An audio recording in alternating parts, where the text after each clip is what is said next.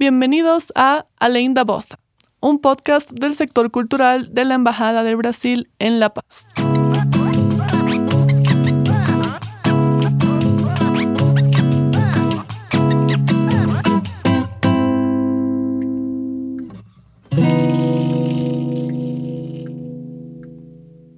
Garota de Ipanema es la segunda canción más tocada en el mundo en los últimos 50 años. Amor daquela vez como si fosse a última. Hola a todos y todas, ¿cómo están? Bienvenidos al séptimo episodio de nuestro podcast Além da Bossa. Yo soy Debbie. Yo soy Mateus. Y este capítulo vamos a estar hablando sobre música popular brasilera. Comenzamos. Não quero lhe falar, meu grande amor, das coisas que aprendi nos discos. Bueno, vamos a empezar hablando un poco sobre el contexto histórico y social de lo que estaba sucediendo en Brasil al momento previo de la creación de la música popular brasilera. Sabemos que en los años 60 se consideran como un periodo de ebullición de la música brasileña, como hemos visto hasta ahora en los episodios pasados, para todas las personas que nos están siguiendo desde el primer episodio. El samba, el jazz, el choro, la bossa nova y el rock comienzan a convivir juntos en la década de los 60 para crear nuevas fusiones ¿no? de música brasilera. Este periodo se considera un hito para la escena musical nacional brasileña, ya que varios compositores e intérpretes comienzan a mezclar estas influencias que existían de, de, la bossa nova con estilos sonoros producidos en lo que se denominaban centros de cultura popular de la Unión Nacional de Estudiantes. Continuando un poco más con el contexto, ahora vamos a hablar el contexto que tenía el país en ese entonces. Como vimos en los anteriores episodios, Brasil estaba atravesando una dictadura militar en ese tiempo y dicho régimen ya había censurado muchos movimientos culturales, ¿no? Muchos géneros igual que ya trataban de eliminarlos por completo porque estos géneros criticaban al gobierno y la gente muchas veces o los apoyaba o no. La diferencia de ahora, de este año, es que empezaron a hacer letras un poco más inteligentes, continuaron haciendo letras de protesta, pero un poco más disfrazadas, por decirlo así, un poco más cubiertas para que solo los que realmente analizan la música y no solo la escuchan por escuchar entiendan que están protestando en contra de ese régimen, ¿no? O sea, más allá de eso, digamos, eh, hacían este tipo de letras así disfrazadas justamente para salvarse de esta censura que Exacto. que tenía el gobierno, ¿no? Porque en aquellos años empieza la dictadura militar en, en, 1963 y junto con la dictadura se crea como un ministerio, digamos, como los que tenemos acá, un ministerio de control de este material que salía, este material de entretenimiento, digamos, que salía sea televisión, sea música. Entonces, todo lo que se hacía, programas de televisión, de radio o música, tenía que pasar por la aprobación Era del como gobierno. Un, un filtro, digamos. Exacto. Y si no era aprobado, jamás se publicaba. Y si era aprobado, recién se podía hacer la difusión por los medios. Entonces, la única opción que tenían estos artistas para lograr que su música se venda era disfrazar las letras, justamente hacerlo más bonito, claro. digamos. Pero, como tú dices, seguía siendo protesta de cualquier manera, ¿no? Exacto. A partir de esta etapa, el acrónimo MPB, que es Música Popular Brasilera, se populariza como una marca de su propio movimiento de contestación social y política, ¿no? pero dando un énfasis a la producción nacional que se desarrollaba a partir de este movimiento cultural. Por eso también la mayoría de las canciones producidas en ese periodo plantean preguntas sobre la situación de Brasil de manera un poco más poética, ¿no? Para que justamente eviten esta censura. Así es. Entonces creo que, bueno, como hemos podido ver ahorita, no hay como una definición súper clara de qué es la música popular brasileña, ¿no? Pero creo que podemos afirmar sin miedo a, a equivocarnos que, que, el MPB llega a ser una especie de sucesión de lo que es la bossa nova, ¿no? Porque el MPB nace cuando la bossa nova empieza a entrar en declive, ¿no? La bossa nova que como hemos visto en todos los capítulos anteriores, siempre ha estado presente en todos los géneros, ya sea como influencia o ya sea porque era el género más escuchado y más fuerte básicamente en toda la historia de el que estaba de moda en ese entonces ¿no? claro entonces la música popular brasileña llega como una segunda opción para la gente que ha visto que tal vez la bossa ya no estaba siendo tan popular o, o querían hacer cosas nuevas que, tengan diferentes características, ¿no? Entonces nace la, la, música popular brasileña como una sucesión de la bossa nova y es el resultado de esta influencia indígena, africana y europea que ya se tenía, como hemos visto anteriormente con todos los géneros anteriores, pero con la característica que ellos buscan hacer una música esencialmente nacional, ¿no? Con, con características esencialmente brasileras. Igual una, un punto interesante es que en aquellos años donde nacen los 60, el público mayor que tenía la música popular brasilera era público joven, eran estudiantes, eran intelectuales, por lo cual estas letras un poco más cifradas podían llegar hasta ellos y ser entendidas. Es por esto que en algún punto a la música popular brasilera se la de, llega a denominar como música de universidad. A pesar de su amplio nombre, música popular brasilera, como dijiste Debbie, el género no es totalmente definido, ¿no? Es una combinación de un poco de aquello, un poco de esto, uh -huh. pero aún así se diferencia del rock, del pop, del reggae de, o de otros géneros que ya escuchamos. Claro. Es, eh, como, es como que no es un género así como tal, como dices tú, como el rock, como el reggae. Es más un estilo musical. Claro. Entonces, no se caracteriza, o sea, tiene ciertas características. Si quieres hacer música popular brasileña, tampoco es como que haces cualquier cosa y, y es ser. música popular. No, claro. tiene ciertas características, pero no llega a ser un género como tal, como el rock, como el reggae. Claro, al solo momento. Un estilo. Exacto. Al momento de escucharlo, puede que te haga recuerdo, ah, esto parece un poco de samba o esto un poco de jazz, pero son pequeños detalles que se agregan, ¿no? Sí, que se va, que se va prestando Exacto. de otros géneros. Desde el siglo XX, el término se ha utilizado incluso sin referirse a grupos musicales o a artistas específicos que tocaban este género, solo apareció como referencia a un género musical específico. Unos años después, cuando se produjo el declive de la bossa nova, que hasta entonces dominaba la escena musical en ese momento. La música popular brasilera entonces surge con una variedad de nuevos compositores y nuevos intérpretes, además de un nuevo ritmo, algo diferente a todo lo que se había visto hasta ese entonces. Era algo que, pucha, si tú escuchabas con detenimiento decías no era samba, no era bossa nova, no era rock, pero mantenía al mismo tiempo todas estas características del regionalismo, de la suavidad, qué sé yo, del bossa o de la dificultad del shoru. Entonces tenía prestadas ciertas cositas de cada género, pero la clasificabas como música popular brasilera justamente una canción que cuentan los historiadores o que se considera que marcó esta transición entre el bossa nova y la música popular brasilera fue la canción llamada Arrastão de Vinicius de Moraes que había sido justamente uno de los precursores de la bossa nova, como hemos visto en algunos capítulos anteriores que lo hemos mencionado ya.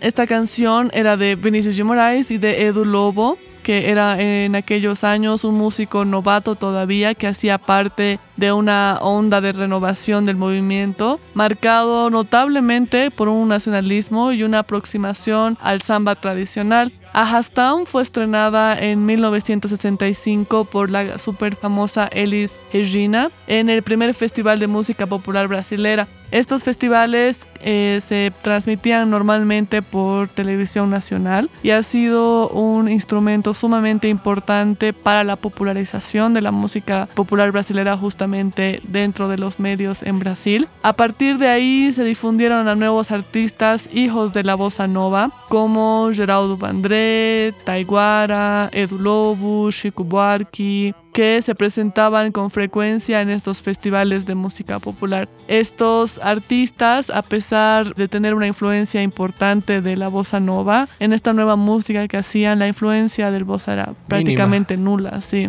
Entonces ya termina de crearse este estilo musical, música popular brasilera, que se despega al fin de la influencia importante que tenía el bossa y la samba y todos estos géneros sumamente populares y se da inicio a lo que conocemos hoy como MPB.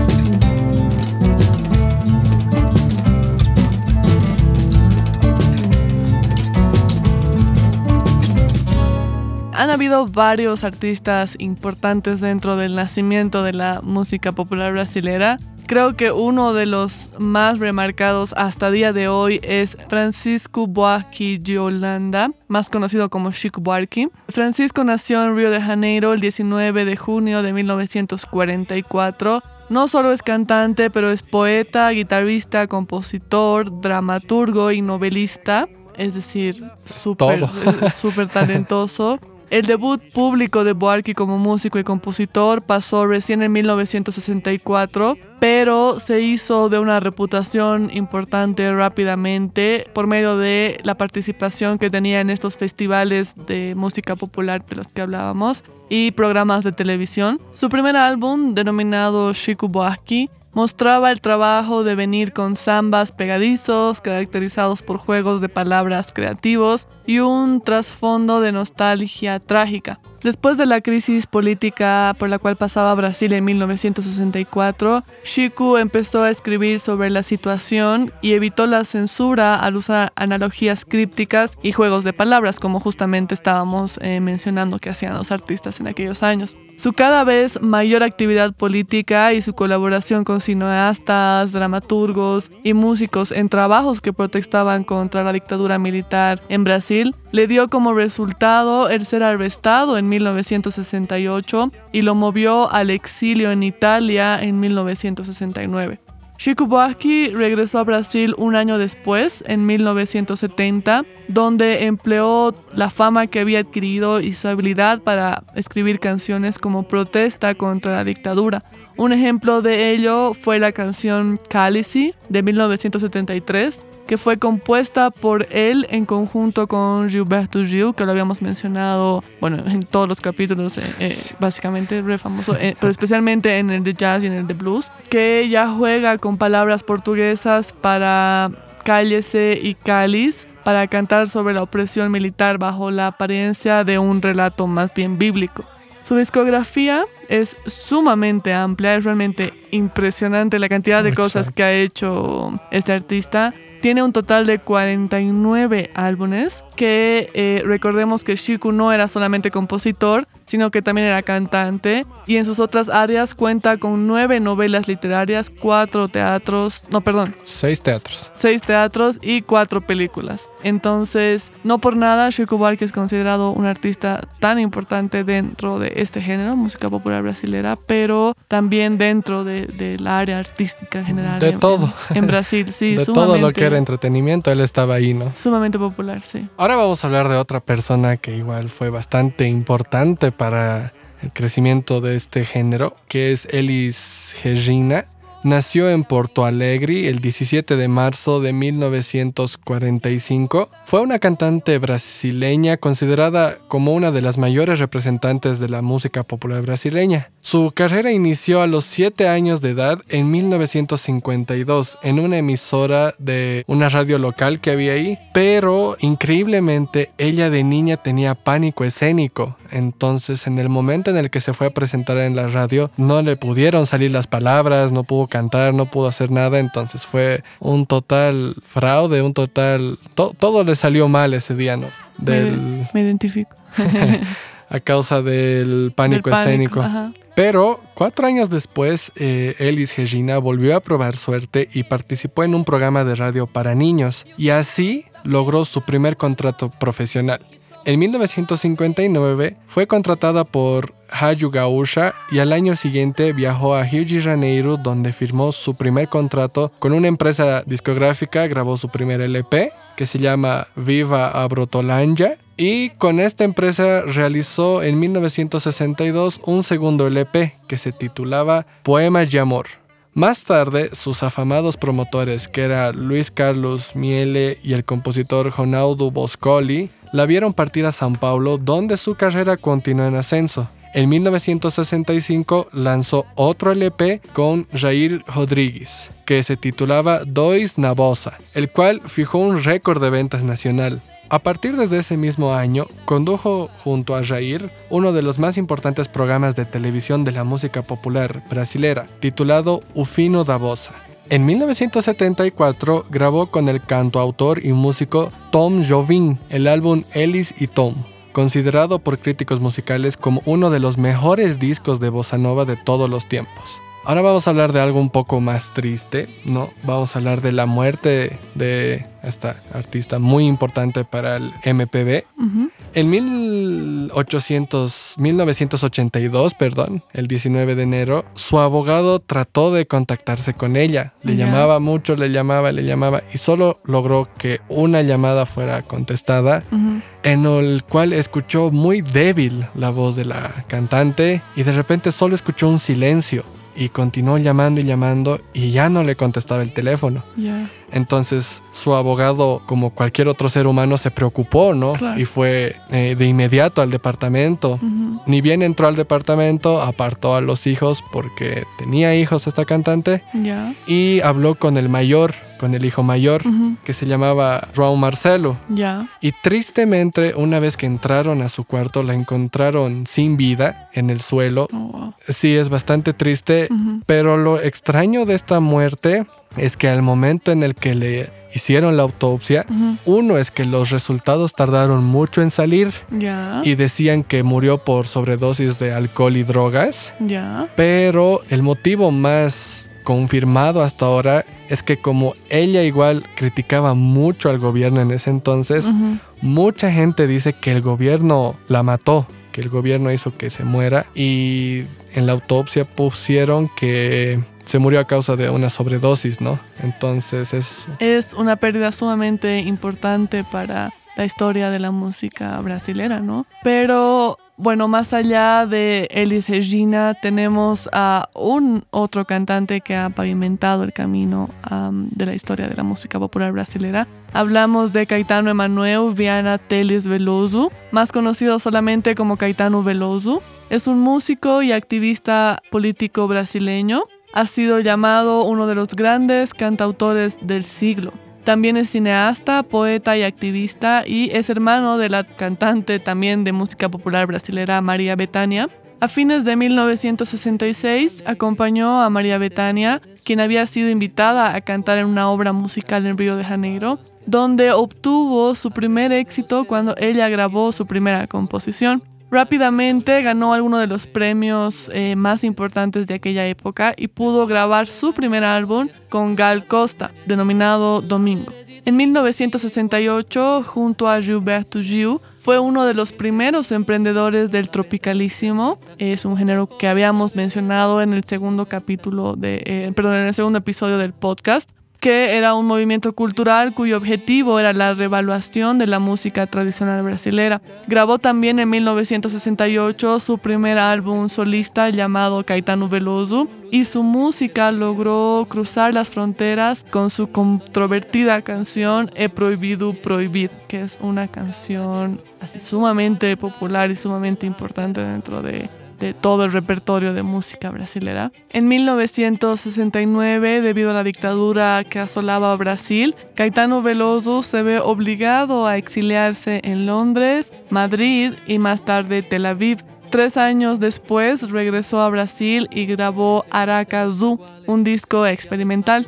En 1976 formó un grupo con Gilberto Gil, Gal Costa y María Bethânia e hicieron una gira por todo Brasil con el nombre de Dosis Bárbaros. En aquellos años fue la primera visita a Argentina de la mano del reconocido productor argentino Héctor Aure, a quien además se le debe la introducción de Gal Costa en el medio local de música brasilera. Ha ganado cinco premios Grammy. En noviembre de 2012, Caetano Veloso fue galardonado por los Grammy Latino como la persona del año. A día de hoy, su discografía cuenta con 56 álbumes, 3 películas grabadas y 9 libros. Entonces, al igual que Francisco Buarque o Chico Buarque o Elis Regina, estos artistas tienen un repertorio sumamente amplio, pero además que están en un montón de, De, áreas del áreas. entretenimiento, ¿no? Es- no solo en la música. Impresionante, o sea, imagínate, 49 álbumes, 3 películas, 1000 libros. Es un talento sumamente amplio que, tiene, Exacto. que tienen estos artistas y no por nada se los considera los padres de este nuevo género música popular brasilera, que es justamente una amalgama de cosas, ¿no? Una amalgama de géneros que terminan dando este estilo musical. Ahora vamos con la siguiente sección que va a ser la entrevista de la semana.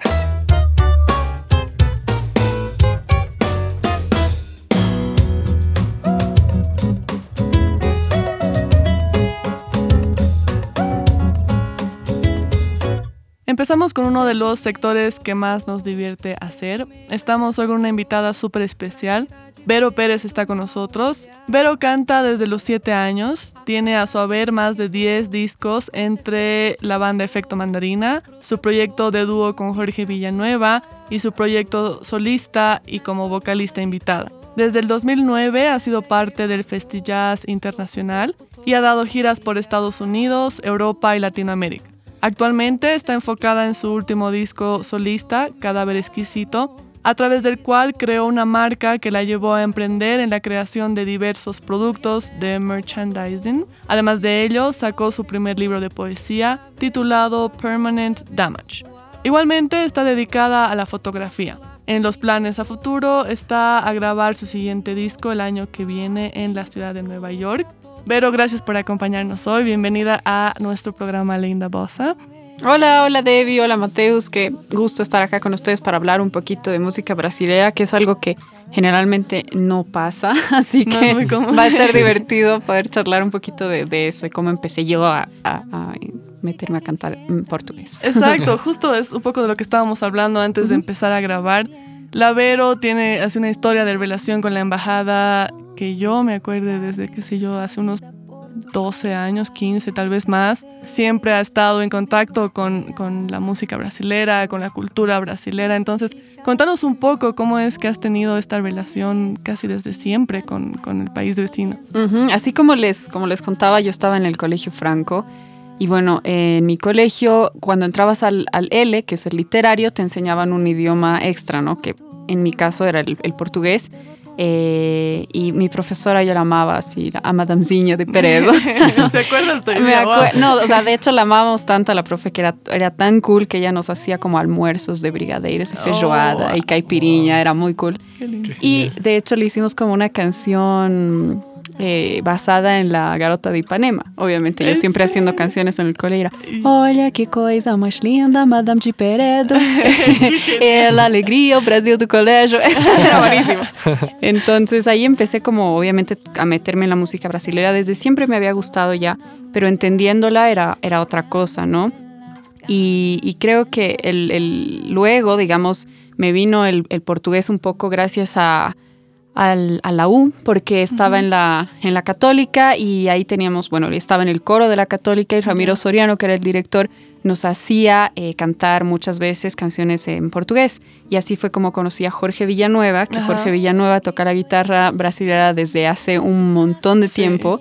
Y yo, bueno, empecé a cantar con él a mis 18 y me iba todos los martes a cantar bossa nova a Telonius con él, ¿no? Así, y, y desde ahí obviamente empecé como a darle mucha, mucha más atención. Y, sí, como tú decías, tenemos una relación muy linda con la Embajada de Brasil porque desde el 2009 o 10, si mal no recuerdo, empezamos a hacer todo lo que era eh, el, proyecto Pichinguinha, Bosa, La Paz en Bosa, eh, Menescal de los Andes cuando vino. Entonces sí, hemos estado siempre en esta relación y yo siempre amando cada vez más la música brasileña. Qué lindo. Y ahora tienes ya tu, proyecto como solista, Cadáver Exquisito, que salió el año pasado, ¿no? En, diciembre, si no me equivoco. Em, ¿Hay influencia de esta relación brasilera que tienes ahí? Es decir, ¿has tal vez inconscientemente o has intentado poner algunos elementos que, has arrastrado todos estos años de la música, de esta influencia de la música brasilera? Ya, mira, como ahora, ahora que lo dices, de pronto me pongo a pensar que sí de hecho, siento que este disco, como ha sido de solista, ha sido bien personal, bien íntimo. Em, lo he creado sola en mi casa, en mi sala, en pandemia. Creo que sí he tomado muchos elementos de los que de pronto a veces no me doy cuenta, pero luego reflexionándolo un poco más, Em, hay canciones que hago que son solo a voces, en las que evidentemente hago sonidos que grabo que son casi como cuicas. Eh, de pronto la armonización que hago eh, sí puede tener ciertos, ciertos dejos ahí de, em, de bosa, ¿no? Sobre todo. Y, bueno, obviamente tenemos todo un disco grabado con Jorge Villanueva, que es el Saudade, que es todo en, todo en portugués y y, siempre, no sé, siempre está ahí la música brasilera de una u otra manera metiéndose en mi vida. y creo que lo que me ha dejado, si bien quizás no hay canciones que sean como una bosa o, algo en particular, creo que es como ese sentir, ¿no? Porque para mí la música brasilera lo que tiene es que justamente te enseña de cómo es la gente en Brasil, cómo es la cultura, cómo es la persona. Y en mis clases hay algo que siempre les digo a los alumnos, no es lo mismo cantar un rock que cantar una bossa. ¿Por qué? Porque ponte, o sea, ¿qué estaba pasando cuando estaban cantando La Garota de Ipanema, digamos? Estaban en la playa, tipo así, tomando agua de coco, súper chill y así. Mira qué linda esa chica, listo, eso es La Garota de Ipanema, ¿no? Entonces es una forma de vida, es una forma de ser y creo que esa tranquilidad, esa cosa súper pacífica, súper, no sé, wavy. Esa energía. Ya, ajá. Esa energía me la, me la deja y creo que muchas veces también mi forma de cantar es así por eso también, ¿no? Ya, wow. Entonces se ve, ¿no? Una influencia sí, sí, sí, sí. directa. En todos estos años tuyos de experiencia, tanto con proyectos como con Jorge, como solista, con Efecto Mandarina, tú que estás ahí en el escenario, que en el festival has cantado varias canciones en portugués, ¿Cómo ves a la gente? O sea, ¿cómo reacciona a esta música brasilera? ¿Sientes que existe una relación especial desde el punto de vista del artista, no? Porque nosotros, viendo al público, tal vez no sabemos decir como, ah, les gusta más cuando cantamos en portugués o les gusta más una canción en inglés.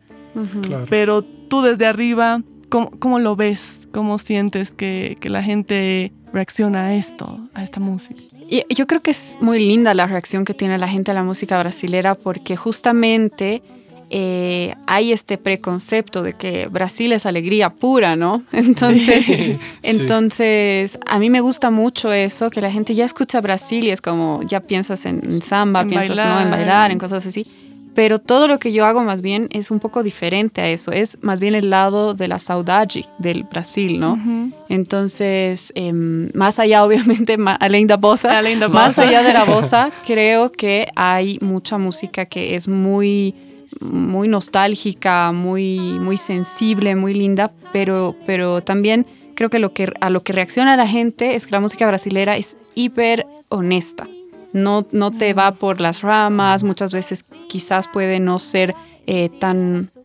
Bueno, fuera de algunos como, no sé, Caetano y bueno, eh, Gilberto Gil, digamos, creo que hay mucha música brasilera que es muy explícita, ¿no? Es como, lo que te estoy diciendo, esto es. Es esto, directo. Entonces es muy, muy linda esa conexión porque es como un de tú a tú y siempre te sientes muy, eh, muy empático con esta música, ¿no? es como esa alegría que nos falta de pronto a nosotros que somos más andinos.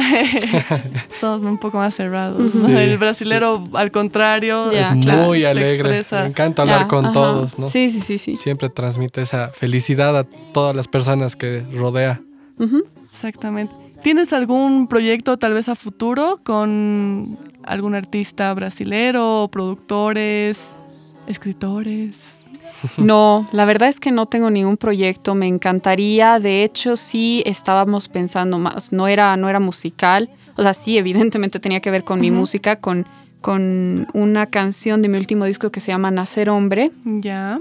Queríamos hacer un videoclip con un artista brasilero que, bueno, lo que él hace es básicamente transformar hombres en mujeres a través de eh, un arte contemporáneo floral. ¿no? Es casi como que los crea, crea en el cuerpo humano, en el cuerpo de hombre, em, crea figuras femeninas con sogas y con flores, ¿no? Entonces es una cosa loquísima que, que, oh, bueno, queríamos hacer y ojalá la embajada me ayude.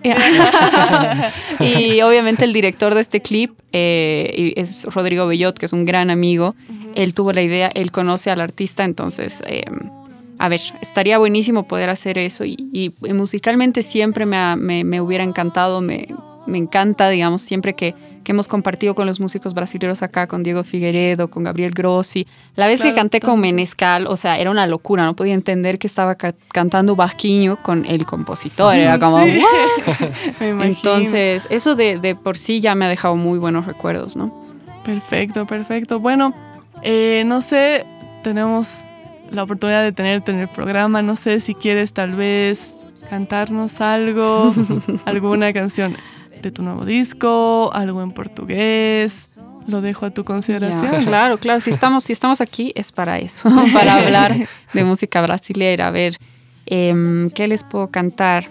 Eh, hay, una, hay una cantante que me gusta muchísimo, que sí va más allá de la bossa, que es Marisa Monte. Y, y creo que, bueno, tiene varias canciones que, que me han marcado mucho, pero hay una que me parece súper alegre, por así decirlo, que es diferente, es como más jazzy, pero, pero sigue, sigue teniendo ahí el, el toque brasilero y se llama De Noite na Cama. Ok, vamos allá.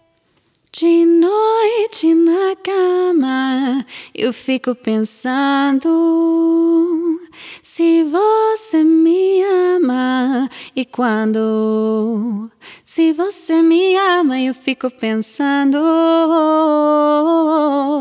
de noite na cama e quando.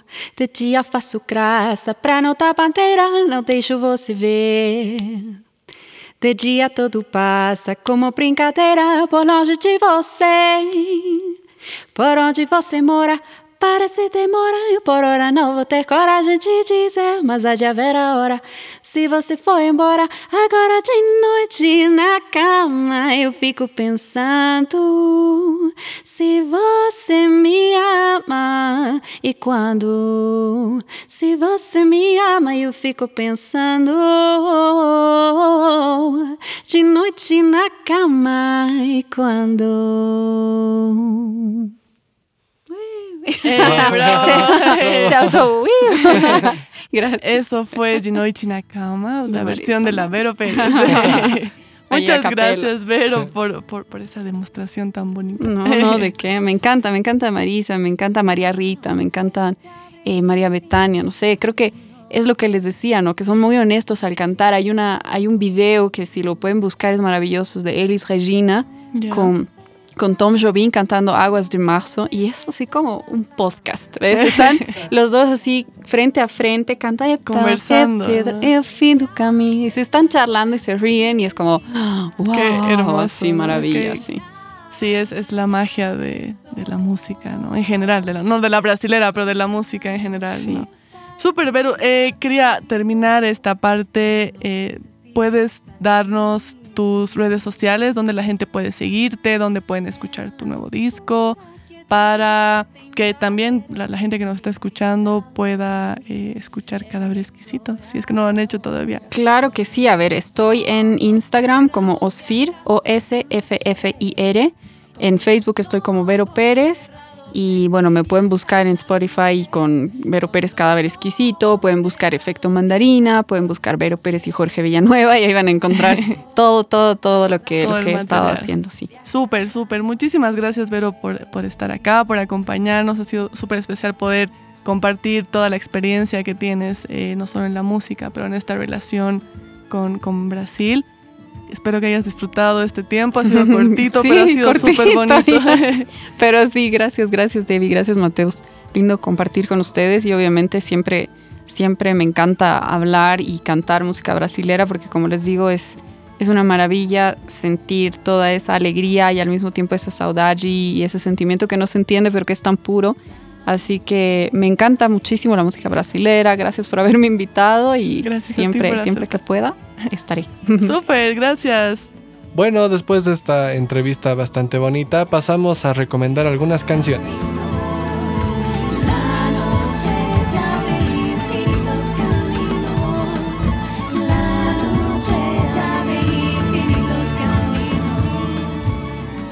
La primera canción que vamos a recomendarles se llama Aguas de Março, de Elias Regina y Antonio Carlos Jobim.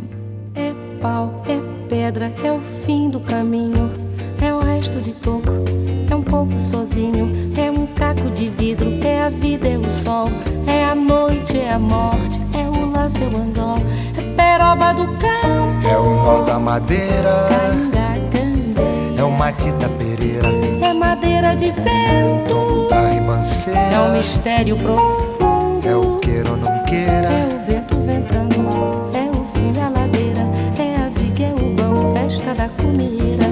é a chuva chovendo, é conversa ribeira das águas de março, é o fim. Como segunda canción, recomendamos A Banda, de Chico Buarque. Estava à toa na vida, o meu amor me chamou pra ver a banda passar, cantando coisas de amor. A minha gente sofrida despediu-se da dor pra ver a banda passar, cantando coisas de amor. Homem sério que contava dinheiro parou. O faroleiro que contava vantagem parou. A namorada que contava as estrelas parou para ver, ouvir e dar passagem. A moça triste que vivia calada sorriu. A rosa triste que vivia fechada. Como tercera recomendación tenemos Samba da Benção, de el disco de María Betania denominado Que Falta Que Você Me Faz, músicas de Vinícius Moraes.